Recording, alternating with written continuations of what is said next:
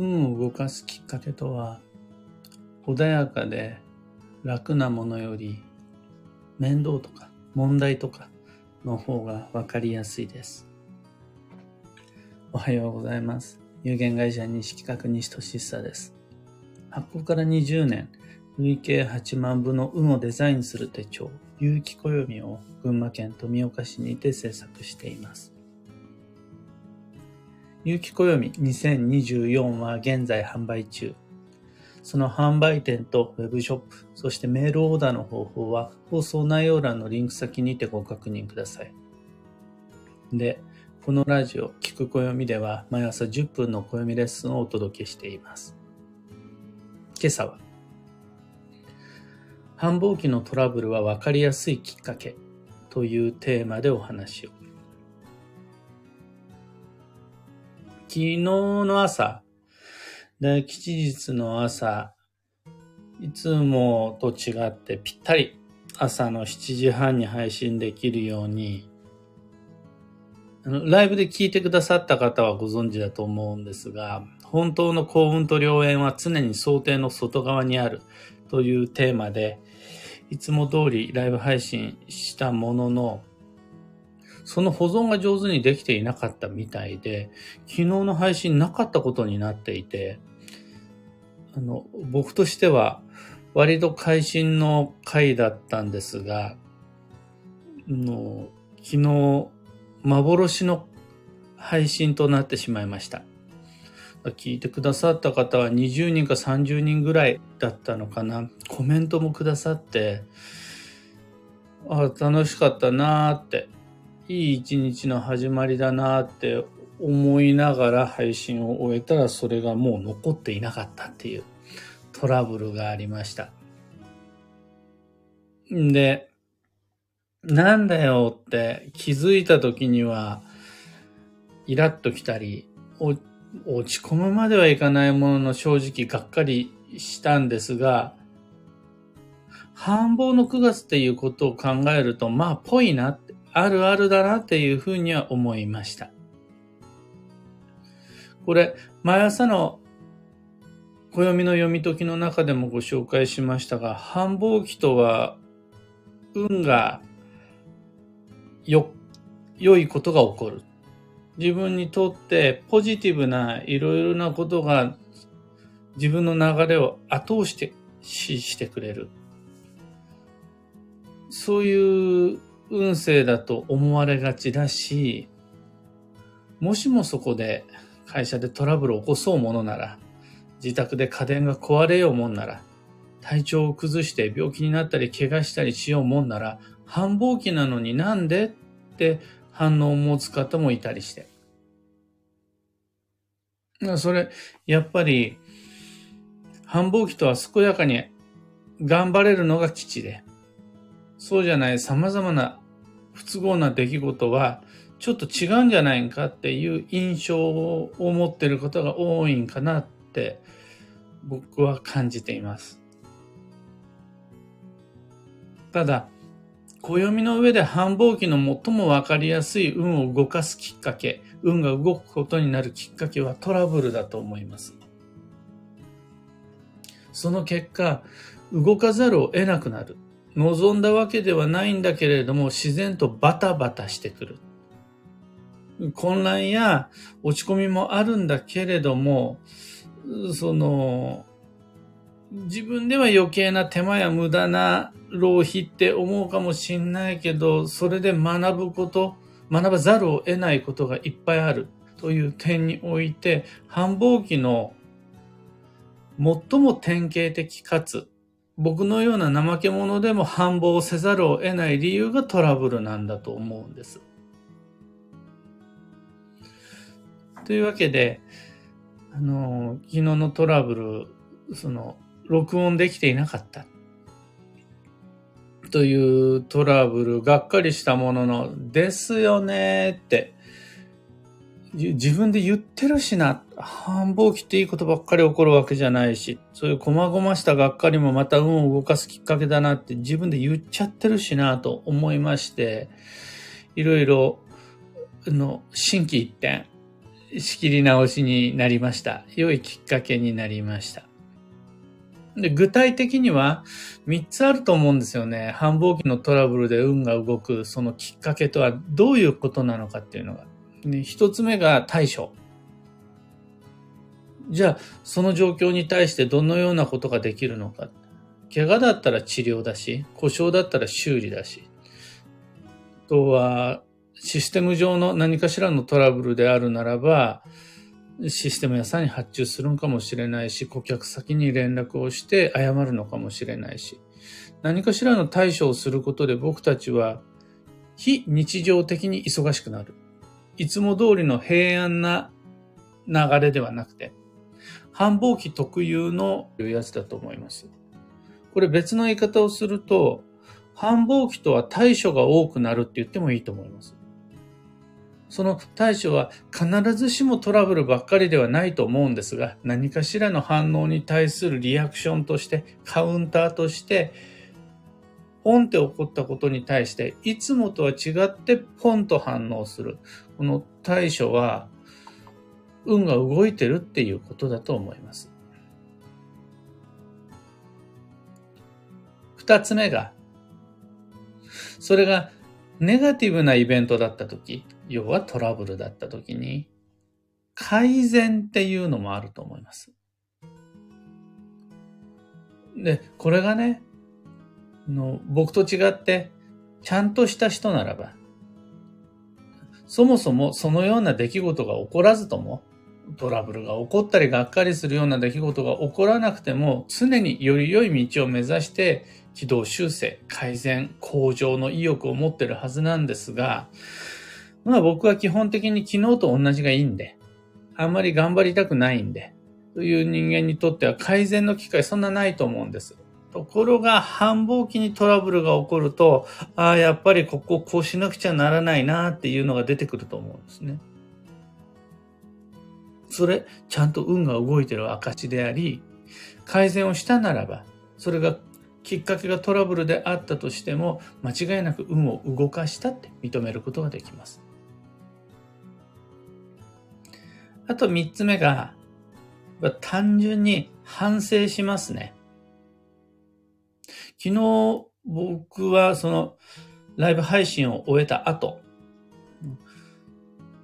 いつも通りに何気なしに、もう録音でこれをちゃんとアーカイブで残すっていうボタンを押して、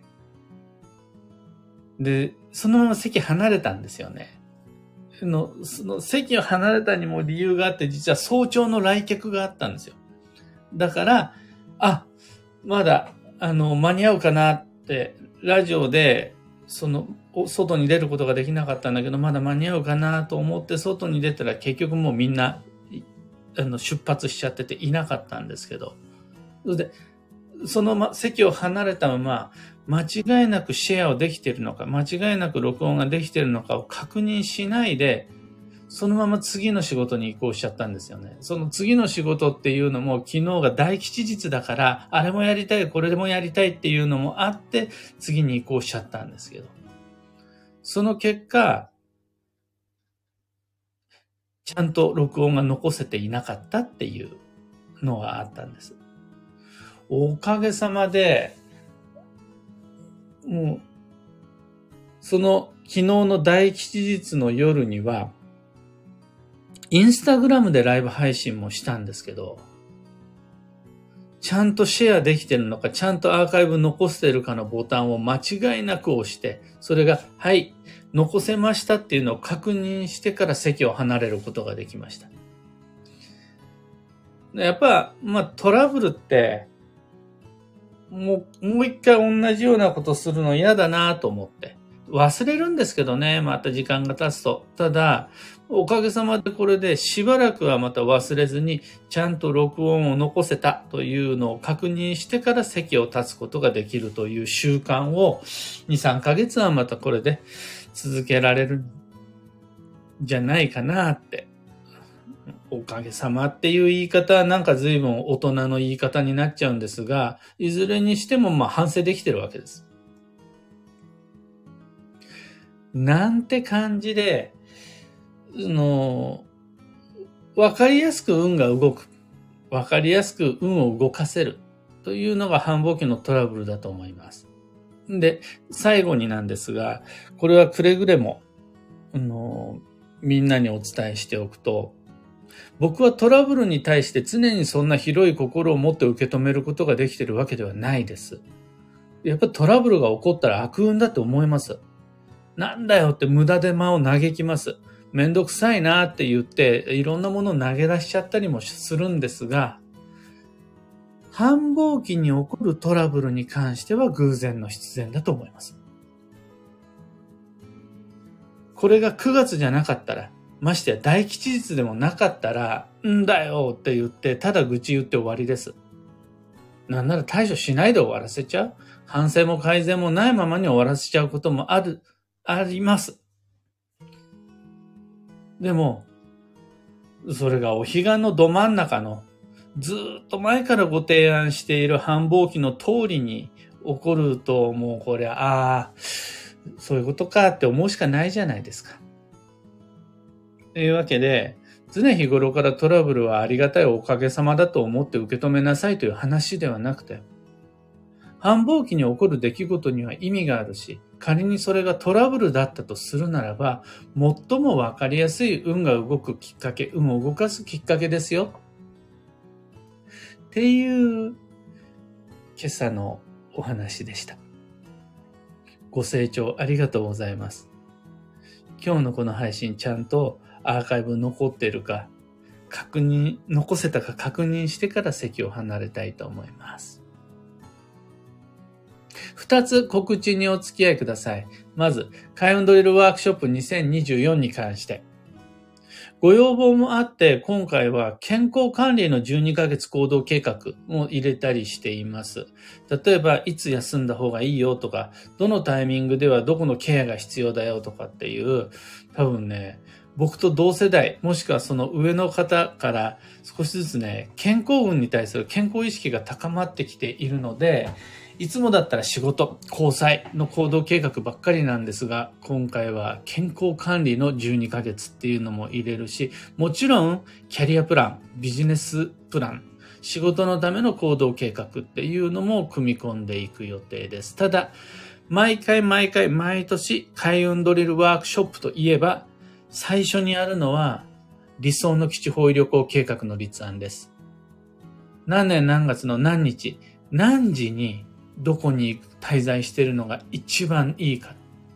そこから始めるのがいつもの開運ドリル。なので、今回もそれでいきます。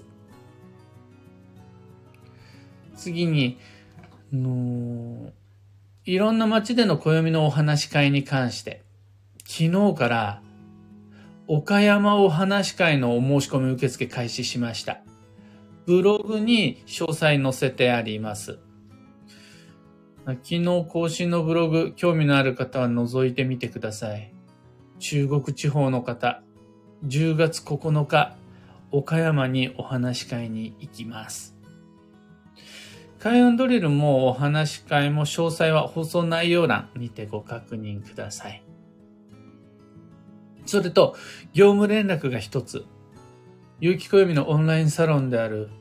運をデザインする暦ラボのメンバーの皆様、ハロウィンジャンボを利用した宝くじミッション発令されました。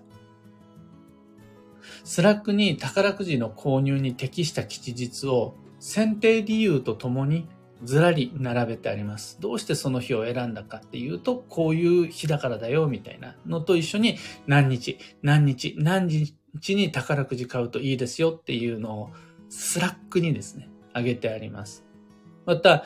ラボをみんなで共有しているカレンダーには、その宝くじミッションに適した吉日をポンポンポンとカレンダー内にも掲載してあるので、ラボメンの皆様ぜひ振るって宝くじミッションご参加ください。さて、今日という一日は2023年9月24日日曜日。繁忙の9月残り16日です。秋分の日が後半戦開始の初日になりますので、残り半分です。今、まだ安定したお彼岸という開運期間続いているし、その、もう半分が経過したところで残り半分はすでに与えられている課題を真剣にこなしていくっていうターンに入ってると思うんです。何か新しいことっていうよりは、もう十分に自分自身のなすべきことっていうの分かってるはずだから、それどんどんどんどんこなしていきましょうっていう時、健やかに健康にだけ気をつけながら忙しく過ごしていきましょう。今日の幸運のレシピは、カンパチ。旬の魚介が基地です。旬の魚介はカンパチ以外にも、サンマ、戻りガツオ、うなぎ、サバなどもみんな基地です。これらの旬という情報に関しては、有機暦2023の9月のマンスリーカレンダー131ページに掲載してあるので、もうサンマもう食べた。戻りガツオももう OK。あと足りてないのはサバみたいな感じで、食べたことがない旬の魚介探してみてください。最後に、今日のキーワードは、目標、指針を持つ、その心は、計画のない風任せな見切り発車は、無駄な回り道を増やしてしまいます。回り道そのものが今日と言ってるわけじゃなくて、見切り発車で無計画に過ごしちゃうと、そのせっかくの回り道が無駄になっちゃうよ。っていう日です。これは裏を返せば、計画さえあれば、ちゃんと事前の下調べや申し合わせ根回しさえあれば、の無駄だと思えるような回り道でさえ、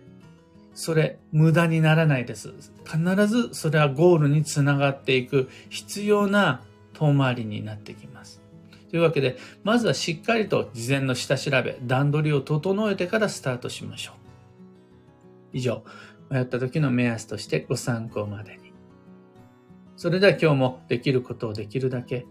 西企画西俊久でした。いってらっしゃい。ひでみんさん、おはようございます。かよさん、おはようございます。石川さゆりさん、おはようございます。きこさん、おはようございます。小川ともみさん、おはようございます。くれなさん、おはようございます。今日のみんなの空は曇り中心、雨はなし、ところどころで晴れてるっていう感じですね。あの、群馬県富岡市、僕の住む町はしっかり曇り空です。やっぱり夏の曇り空と違って今日涼しいです。半裸で寝ていると風邪をひきそうな感じ。だから今日はタオルケットをしっかりかけたし、何よりあの気温の差を感じたのが、猫がくっついて離れないです。もう半年ぶりぐらいに昨日の夜はお猫様が膝の上に乗ってきました。群馬県富岡市の朝は、朝と夜はもうだいぶ涼しくなってきています。クーさん、リーさん、あかねさん、タカさん、はようございます。黒猫マレちゃんさん、バンドさん、ユウさん、エヌシャンティさん、おはようございます。小川智美さん、昨日の配信、アーカイブもう一度聞きかた、聞きたかったのですが、やはり残ってなかったのですね。コメントへの返信嬉しかったです。ありがとうございました。とのこと。そうなんですよ。実は僕、毎回、手応えがあった配信は、その後、あの、それを聞きながらお料理をしたりとか、あとは二度寝をしたりするんですが、よっしゃ、昨日してやったぜ。ドヤ顔しながらアーカイブ配信聞き直そうと思ったら、どこにもないって言って、その時点でそのせっかくの大吉日の出花をくじかれたようでげっそりがっかりっていう、そんなのがありました。まあ、そういうことだったんかなと思って、昨日ライブ配信聞いてくれる人とだけ共有すべき情報だったのかなって思ったんですよね。だって、テーマは昨日の、さっきも言いましたが、タイトルが、その、本当の幸運と良縁は常に想定の外側にある。思い通りじゃない、計画外の意外なところでっていうことを考えると、まあ、昨日の話はだいぶ聞いてくれた人、ありがとうございましたっていう感じで納得しました。でも、ちゃんと今日の配信は残します。アルココさん、アマガエルさん、グルーブさん、漢方花子さん、ゆき太郎さん、おはようございます。かぶさん、おはようございます。あかねさん、繁忙トラブル対処と土曜トラブル対処との違いは反省や改善や運の動きがあるかないかってところなのでしょうか。ね、土曜トラブル対処との違いは、土曜のトラブル対処って土曜であろうがなかろうがとにかく問題があったら即対処。土曜だから〇〇とかじゃなくて、土曜があったらトラブル、土曜中でもすぐ対処ですよ。っていうのが一つと、あと土曜トラブルの最もわかりやすい把握の仕方は土曜デトックスという言葉があるということ。過去3ヶ月の季節の様々なしわ寄せや無理、疲れが新しい季節を迎える前にポンと吹き出すから、それでトラブル対処っていう話になります。一方で繁忙のトラブル対処は、それをきっかけにして忙しくなる。それをきっかけにして運を動かすことができる。そうでもなかったらあなた繁忙期によりバタバタするような一手を打たないでしょ？みたいな感じです。なので、結局、どっちもバタバタはするものの、繁忙のトラブルの方が前向きだと思います。よし、これで運を動かせる。あ、これで運が動いたなっていう。で、土曜トラブルの方が後ろ向きだと思います。あ、自分はこういった除毒、無理を持ってたんだなとか、土曜であったとしても、関係なくすぐに対応するんだ、みたいな。ネガティブとは言いませんが、消極的対処です。それに対して、繁忙のトラブル対処は、これで運を動かすんだ。これだから運が動くんだっていう積極的対処になると思います。ひでみんさん、なるほどのお話でした。繁忙期のトラブルは偶然の必然ですね。私は昨日のアーカイブがなかったので、配信なかったのかな、あったのかなと自分の記憶力の危うさに不安になりました。そうですよね。いや、そう思ってもらえるのはありがたいです。あの、毎日、毎日毎朝配信してきた回があります。の、中には朝の7時ぴったりに聞くことができなくって、8時半の出勤の時に聞くとかね。あとは、えー、夜の、夜の7時にご飯食べながら聞くとか、お風呂入りながら聞くっていう習慣を持ってくださってる方がいるので、配信ないって思いますよね。うーん、そこ想像できたんで、あの、自分の会心の出来が残ってなかったっていうのも残念なんですが、ああ、楽しみにしてくれる人がいるのに、ああっていうのすごいわかりました。が、新規一点、今日からはしっかり残すっていうことで、またね、どうせ、録音残すのをミスっちゃうというトラブルあるかもしれないですが、しばらくは、向こう3ヶ月ぐらいは常に気をつけながら配信ができそうです。ありがとう、繁忙のトラブル。北さん、気温が下がると人肌を求めに来るお猫様、燃えます。今日の重心さん、いい笑顔ですね。とのこと、ありがとうございます。ね、ジューシーって歩いてる時にですね、これもしかして歩いてるんじゃなくて、耳で飛んでるんじゃないかなっていうぐらいいい感じに耳が羽のようにパタパタするんですよ。その状況を撮りたくって、あの、これ、この写真にしてみました。というわけで、今日もマイペースに運をデザインして参りましょう。運が動くと繁忙の時っていろいろあると思うんですが、どれも繁忙なんで、結局はどれもきっかけなので、な、なん、うん。いい人になる、立派な人になるという意味じゃなくて、繁忙だから。っていうところで、この荒波乗りこなしていきましょう。僕も行ってきます。